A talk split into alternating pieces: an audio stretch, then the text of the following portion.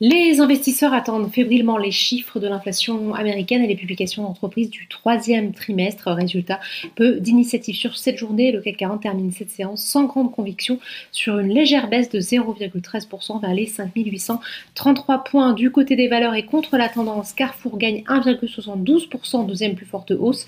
Le titre est dopé par Odo BHF qui maintient sa note de surperformance sur le titre, assorti d'un objectif de cours inchangé de 20 euros, alors que le groupe publiera résultats du troisième trimestre à la fin du mois, le broker anticipe un chiffre d'affaires en hausse de 16% sur cette période. Sanofi s'offre la première place du podium, plus 2,16%.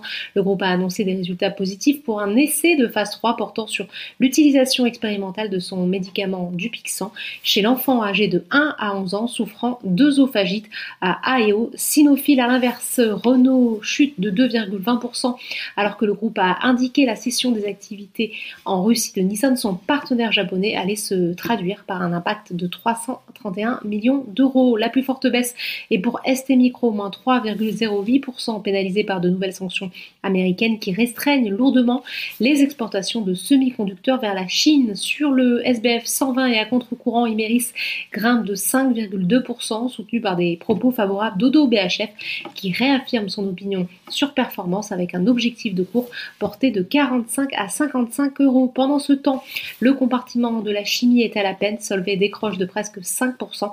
Dans son siège, Arkema recule de 4,89%. Enfin, outre-Atlantique, les marchés continuent d'être prudents à l'approche de la publication des prix mensuels à la production et du compte-rendu de la dernière réunion de politique monétaire. Voilà, c'est tout pour ce soir. N'oubliez pas, toute l'actualité économique et financière est sur Boursorama.